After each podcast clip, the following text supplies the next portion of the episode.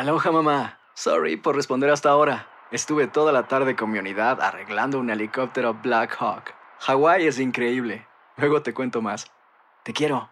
Be All You Can Be, visitando goarmy.com diagonal español. Hacer tequila, Don Julio, es como escribir una carta de amor a México. Beber tequila, Don Julio, es como declarar ese amor al mundo entero. Don Julio es el tequila de lujo original, hecho con la misma pasión que recorre las raíces de nuestro país. Porque si no es por amor, ¿para qué? Consume responsablemente. Don Julio Tequila, 40% alcohol por volumen, 2020. Importado por Diageo Americas, New York, New York. When you buy a new house, you might say, Shut the front door! Winning! No, seriously. Shut the front door. We own this house now. but you actually need to say, Like a good neighbor, State Farm is there. That's right. The local State Farm agent is there to help you choose the coverage you need. Welcome to my crib. no one says that anymore, but I don't care. So just remember, like a good neighbor, State Farm is there. State Farm, Bloomington, Illinois. Boost Mobile tiene una gran oferta para que aproveches tu reembolso de impuestos al máximo y te mantengas conectado. Al cambiarte a Boost, recibe un 50% de descuento en tu primer mes de datos ilimitados. O, con un plan ilimitado de 40 dólares, llévate un Samsung Galaxy A15 5G por $39.99. Obtén los mejores teléfonos en las redes 5G más grandes del país. Con Boost Mobile, cambiarse es fácil. Solo visita boostmobile.com. Boost Mobile, sin miedo al éxito. Para clientes nuevos y solamente en línea, requiere AroPay. 50% de descuento en el primer mes requiere un plan de 25 dólares al mes. Aplican otras restricciones. Visita boostmobile.com para detalles.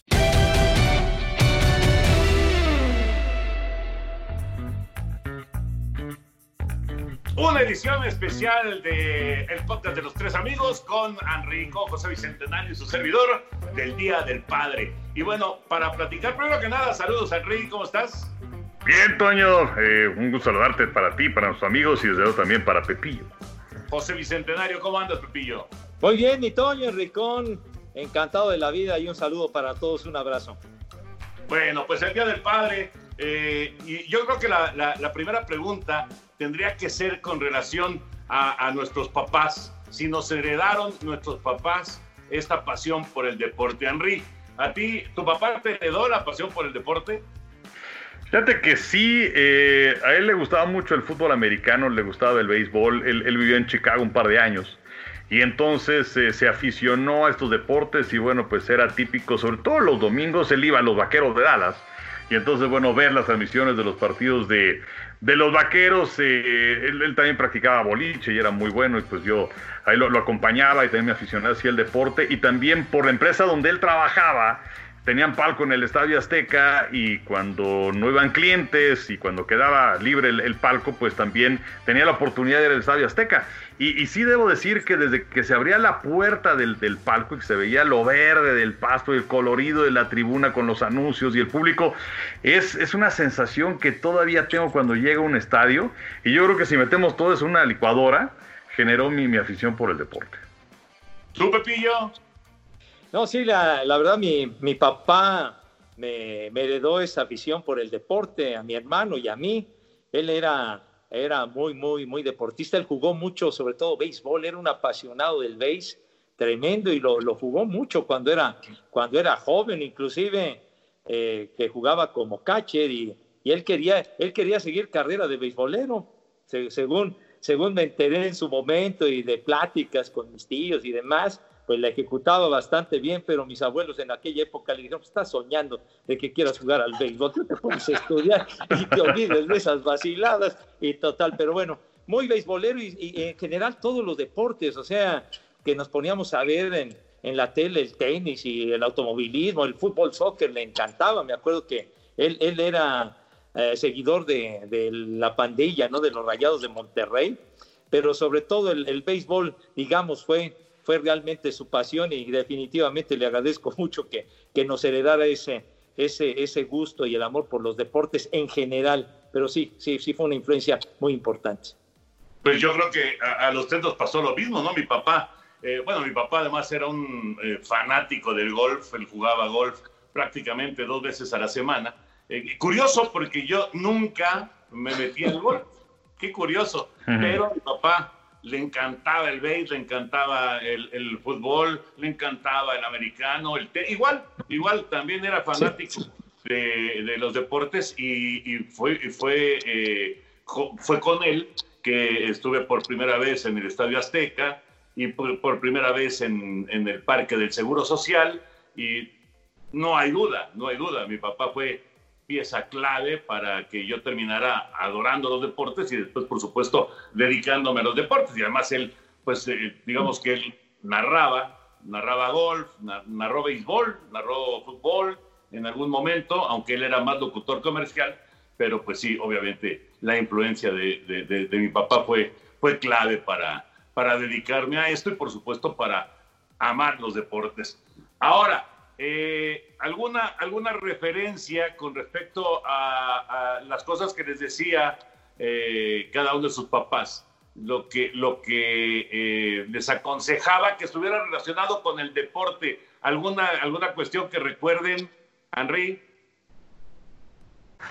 Pues alguna cuestión relacionada con el deporte que me haya dicho mi papá, pues la verdad, fíjate que no, no lo recuerdo.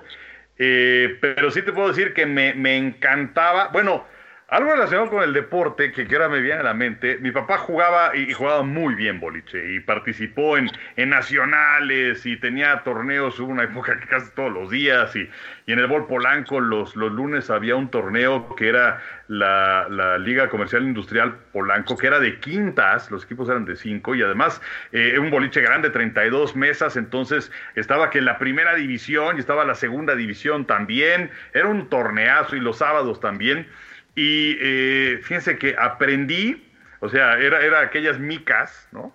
Con los lápices amarillos, eh, porque no era como ahora, ¿no? Que, que, todo ya automático y en fin. Pero a mi papá le gustaba mucho las matemáticas, los números. Este, de hecho, creo que por, influencia de él fue que me metí a estudiar contaduría porque pues, no sabía si iba a conseguir chamba en esto o no. Total que eh, me ponían a anotar, o sea, yo de muy chavito, me ponían a anotar. Y entonces sí era, pues la verdad, una, una responsabilidad el no regarla y ahí fue donde realmente aprendí a sumar, a multiplicar, a restar, al, llevar el, pues, la anotación de, todos los torneos en los cuales participaba mi papá. Es, fíjate que es uno de los recuerdos que tengo ahí, ligado a las matemáticas con mi papá y el deporte. ¿Tú, Pepillo? pues mira, una, una frase en particular relacionada por el deporte. Tengo una frase que, bueno, la diré más adelante, pero no era relacionada estrictamente para el deporte, pero, pero sí, sí, sí me acuerdo que, que me, decía que notaba que, que, me gustaba tanto y que, que, leyera, pues que leyera, que leyera yo, que leyera yo mucho, que leyera y que me abocara a eso, ¿no? Entonces por eso fue que empecé yo a comprármelos, a comprar, y él me compraba, ¿no? Y yo me compraba por mi cuenta los periódicos, ¿no? De aquel tiempo, el esto y el ovaciones y la afición, y, empezar a, a leer las, todo lo relacionado con los deportes, inclusive también de los periódicos clásicos que llegaban a, la casa, ¿no? Los periódicos de información general que se compraban en aquella época, que el Excelsior, que el Universal, que el Heraldo, que el, el Novedades, etcétera, etcétera, ¿no? Pero, pero siempre él eh, sí, sí recuerdo que él, él eh, me, instaba para que, para que leyera, para que me adentrara mucho en ese, en ese aspecto y sobre todo en el base, en el béisbol y pues por eso sí. Ahora sí que es, es, es mi pasión ha sido sobre todo el béisbol. Fíjate que a mí mi papá me decía, bueno, cuando, cuando yo estaba muy chavito, eh, a él le gustaba que yo jugara, ¿no? Que yo íbamos mucho al boliche, por ejemplo. Yo también, igual que Enrique, yo jugué mucho boliche, muchísimo boliche desde, desde chavo. Eh, pero bueno, jugué béisbol y estuve en la Liga Maya y jugué mucho fútbol, etcétera, etcétera. Eh, y mi papá, pues quería que yo siguiera practicando el deporte, ¿no? Nunca, nunca te vas a imaginar cuando tienes 13, 12 años que, vas a dedicarte a ser comentarista deportivo. Y realmente mi papá no me veía mucho futuro.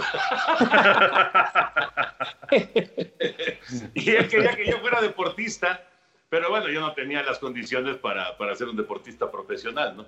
Y sí me gustaba mucho ver el béisbol en la tele, ver el fútbol en la tele, ver el americano en la tele, etcétera, y decía que yo era un deportista de nalgas.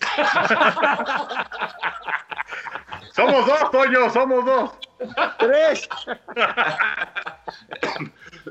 Eso decía mi papá. Pero también eh, ya más adelante, eh, cuando yo empecé ya, ya, eh, ya trabajando, digamos, en, en, en Televisa, él, él, me decía que era, era fundamental que entendiera que estaba yo haciendo o que, que, quisiera yo lo que realmente me gustaba, o sea, que, me divirtiera, que no fuera, que no lo considerara como un trabajo, ¿no? Sino que, que fuera realmente una cosa divertida. Y, eso me ayudó muchísimo porque él, eh, realmente él sí le apasionaba, eh, y le apasionaba su, su, trabajo y luego le apasionaba lo que yo hacía. Entonces, uh -huh. sí, tuvimos ahí una relación que probablemente no tuvimos de niños y la tuvimos mucho más cercana ya de cuando yo era joven y cuando, y cuando estaba yo empezando en, en esto, ¿no? Y fue, fue muy curioso porque él siempre, siempre nos inculcó el deporte, siempre, siempre, siempre. Desde muchas veces más, me acuerdo una vez yendo hacia el estadio, hacia el estadio Azteca, y íbamos a ver a Eusebio eh, cuando estaba con Monterrey. ¿Qué año habrá sido, Pepillo, Eusebio con Monterrey? Ah, ah pues, 72, eh, 73. No, más o menos, el arranque de los años 70, sí, sí que, que fue cuando vino a terminar su carrera, sí. Pero bueno, todavía tengo en la, en la memoria, ya ven que de repente ya nomás quedan flashes. Sí, sí, sí. sí. y, y, tengo ese, ese recuerdo, ir, ir, en el coche con mi papá, con mi hermano, ir en el coche y, y, y, este, y platicando sobre Eusebio, que íbamos a ver un partido América contra Monterrey, que venía con el Monterrey Eusebio. Y, bueno, eh, él, siempre nos inculcó el deporte pero eh, curioso porque sí, la relación, digamos, mi papá era muy duro, muy, muy, muy, eh, tenía un carácter fuerte y, y, este, y la verdad es que, digamos que la forma en la que embonamos mi papá y yo fue a partir del deporte y yo ya trabajando, ¿no? Qué curioso. Bueno, eh, hablando acerca de esta relación igual, pero con nuestros hijos. A ver, Henry, un, no sé si con Tania, no sé si con Natán, pero alguna cuestión relacionada con el deporte y que pueda ser padre e pero ya tú como papá. Pues bueno, a los dos les eh, ha gustado mucho el deporte. Eh, Tania, mucho tenis. Eh, también, eh, bueno, actividad física, baile irlandés lo hacía muy bien. El problema es que pues empezó a tener broncas con las rodillas y, y pues eso terminó. Pero eh, Natán también, eh, pues que quería ser futbolista profesional, creo que tenía eh, condiciones, sobre todo porque era, era líder, porque eh, le gustaba mucho lo que hacía, porque aprendía rápidamente, porque era defensa central, tenía una gran ubicación y además pues su carrera se iba desenvolviendo de una manera muy importante, pero, pero lamentablemente vinieron rodillas eh, lesiones en las rodillas y tres operaciones y bueno, se, se acabó la historia en ese aspecto que sigue, por cierto, aunque estudia diseño industrial eh, con la idea de, de, estar involucrado en el fútbol que sigue siendo su pasión y bueno, pues hacer este, ha estado en la escuela hasta Johan Cruyff y a lo mejor hacer una maestría, estar involucrado en el aspecto deportivo eh, y directivo. Eh, pero fíjate que, más que una actividad como tal, un lugar. Y es que el otro día eh, apareció una fotografía Estamos en el Parque del Seguro Social. Y es que, eh, pues, eh, vivimos su niñez ahí de una manera, pues, muy padre, la verdad, porque, pues, desde que estaban a punto de nacer, y bueno, pues Tatiana iba embarazada al, al estadio, o que, pues, ya, ya nacieron y que los llevamos en Moisés, y que luego los fines de semana que íbamos al parque y que hay una fotografía por ahí que estamos comiendo los dichosos tacos de cochinita, este, en las que, que a lo mejor en, las banquitas y luego también había veces en las que también a Tania la subíamos ahí junto donde ponían las salsas y también las cebollitas y todo eso.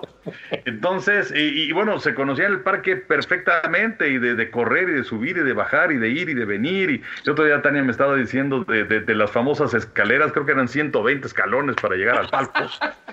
Pero, pero la verdad es que sí fue una época muy, muy padre que se quedó ahí en el parque. Digo, le, le, tocó mucho más a Tania, porque cuando dejamos de ir al, al, parque que dejó de existir, pues tenía ya tenía seis años, Natal estaba muy chiquito, tenía, tenía dos años.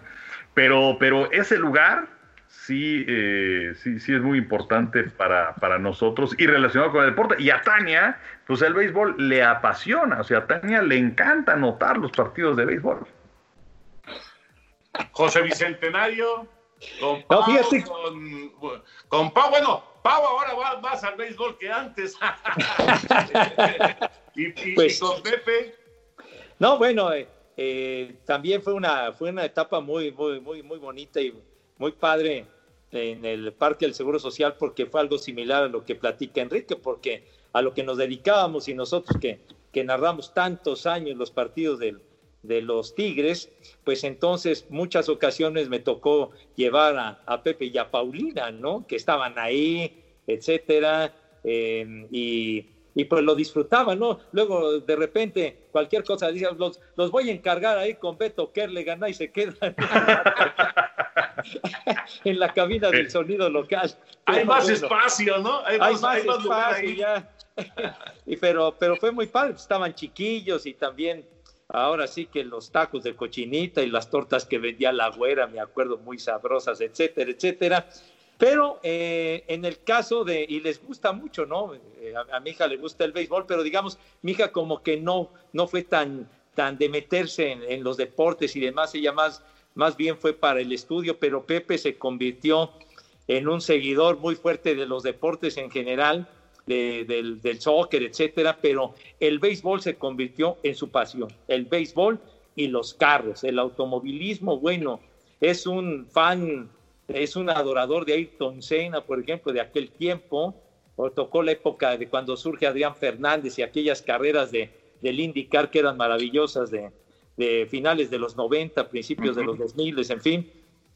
Pero él, él sí, él entró a jugar al béisbol muy fuerte, iba bien, jugaba la primera base y así al tote y todo, jugaba aquí en la liga de, de y ahí estuvo hasta que cumplió 15 años y, ya después, como ya no había más, entonces salió de la, de la liga de tranviarios, que jugó en varios equipos durante varios años y, y se fue a la liga Olmeca.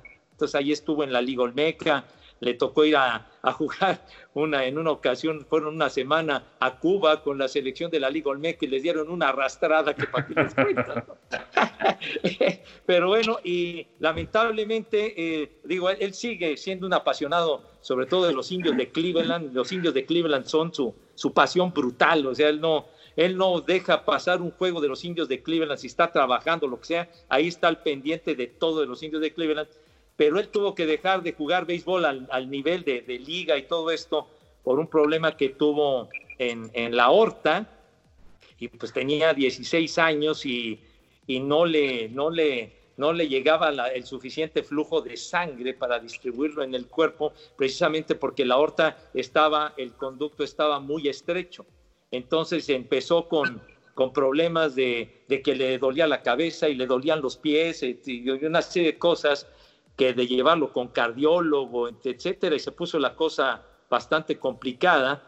Y en el 2006 fue cuando doctor Peláez, que lo, adoramos, doctor Peláez, él fue cardiólogo, fue el que dijo, lo vio en una ocasión, dijo, él no sale, le, tienen que, le tenemos que hacer algo ya.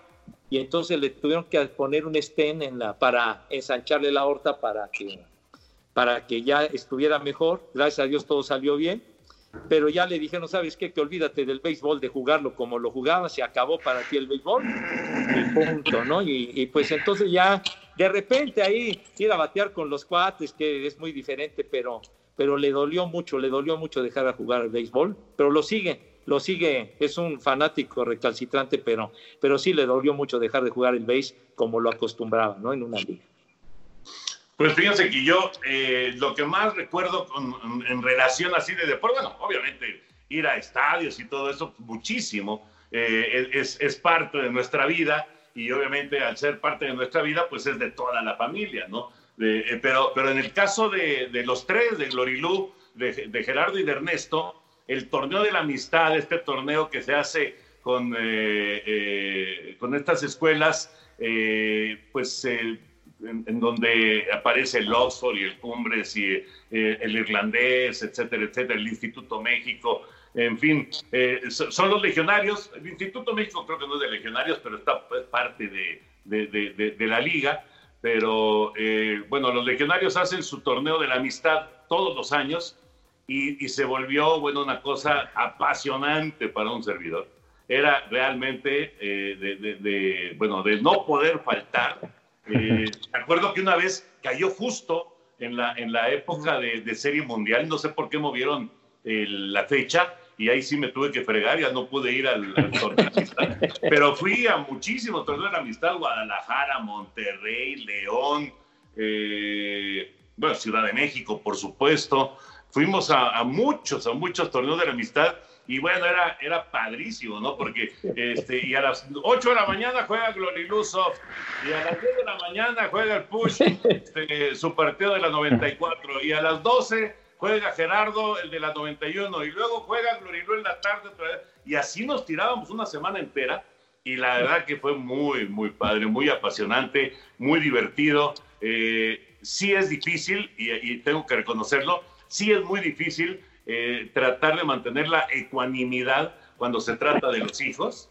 Eh, y de repente este, uno se enoja con los árbitros y todo eso. Y obviamente, obviamente, pues este, si, si empiezas a gritarle a un árbitro, si se ve mal en, en, la tribuna como aficionado del Atlante, en mi caso, ¿no? Que me acuerdo que Gloria me decía, deja de gritarles eso, porque le gritaba yo, hijo de Codesal. cuando le hacían, cuando robaban el Atlante ahí en el estadio Azulgrana, y, y Gloria se enojaba muchísimo. Imagínense con los chavos. Este, obviamente, obviamente me controlaba yo y, y, trataba de ser muy, pero muy sereno, pero era muy apasionante. Fueron momentos, la verdad, padrísimos, padrísimos, de esas cosas que se extrañan, ¿no? Se extrañan mucho. Ahora, de repente empiezas a ver fotografías y publicaciones y demás de torneos de la mitad. El torneo de la mitad sigue desarrollándose. Por, eh, Memo Schutz, actualmente Memo Schutz es el que está súper involucrado, tiene a sus hijos ahí en el Oxford, igual que, que los tuve yo. Y, y ahí Espérame, Toño, Toño. O sea, Schutz mantiene al Oxford, o sea, tiene 20 que faltan. Exactamente. Creo que ya el hijo que viene ya no va a pagar colegiatura. Creo, no, estoy muy seguro. ya, son tantos que ya, ya no tiene que pagar colegiatura. Lo, van a becar al chamaco. Bueno, pues ahí está, ahí está el, eh, este, este especial de el podcast de los tres amigos con respecto al Día de los, de los Padres, el Día del Papá. Eh, con un recuerdo muy, muy cariñoso para tu papá, Henry, para tu papá, José Bicentenario. Los conocimos a, los dos y bueno, con mucho, mucho cariño los recordamos, por supuesto. Eh, lógicamente, también recordar a tu papá Enrique o recordar a tu papá Pepe, pues obviamente también te trae recuerdos de esa época, ¿no? De, cuando, de cuando estábamos en, en esa época, eh, pues digamos que empezando, no, bueno, no empezando, pero ya, eh, digamos, empezando a consolidar nuestra carrera eh, de, comentaristas. Y bueno, eh, fueron, fueron momentos muy gratos, la verdad, personajes muy queridos y bueno, pues es padre, es padre recordarlos el Día del Padre. Así es, así es, definitivamente. Así que pues felicidades para ti, Toño, felicidades para ti, Pepillo, y eh, pues también tuve el gustazo de, poder convivir con sus papás y la verdad, personas realmente extraordinarias y bueno, pues... Eh, pues es que hemos, hemos trascendido a lo que es la chamba, también en lo social y en lo familiar, y, y ver crecer a, a nuestros hijos y convivir con nuestras familias, y ha algo muy padre.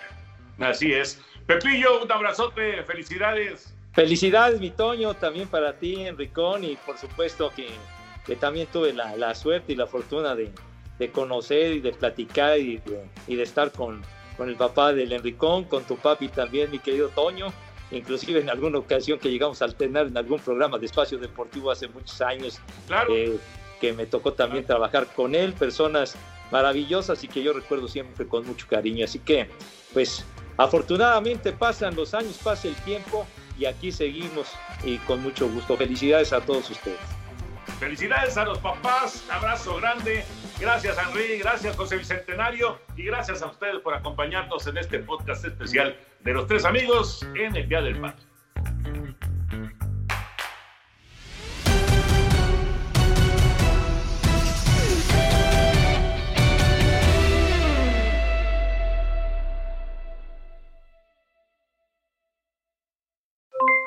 Aloha, mamá.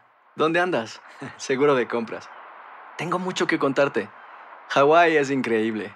He estado de un lado a otro con mi unidad. Todos son súper talentosos. Ya reparamos otro helicóptero Blackhawk y oficialmente formamos nuestro equipo de fútbol. Para la próxima te cuento cómo voy con el surf y me cuentas qué te pareció el podcast que te compartí, ¿ok? Te quiero mucho. Be All You Can Be, visitando goarmy.com diagonal español. Boost Mobile tiene una gran oferta para que aproveches tu reembolso de impuestos al máximo y te mantengas conectado. Al cambiarte a Boost, recibe un 50% de descuento en tu primer mes de datos ilimitados. O, con un plan ilimitado de 40 dólares, llévate un Samsung Galaxy A15 5G por $39.99. Obtén los mejores teléfonos en las redes 5G más grandes del país. Con Boost Mobile, cambiarse es fácil. Solo visita boostmobile.com. Boost Mobile, sin miedo al éxito. Para clientes nuevos y solamente en línea, requiere AroPay. 50% de descuento en el primer mes requiere un plan de 25 dólares al mes. Aplican otras restricciones. Visita para detalles. Si no sabes que el Spicy McCrispy tiene Spicy Pepper Sauce en el pan de arriba y en el pan de abajo, ¿qué sabes tú de la vida? Para, pa, pa, pa.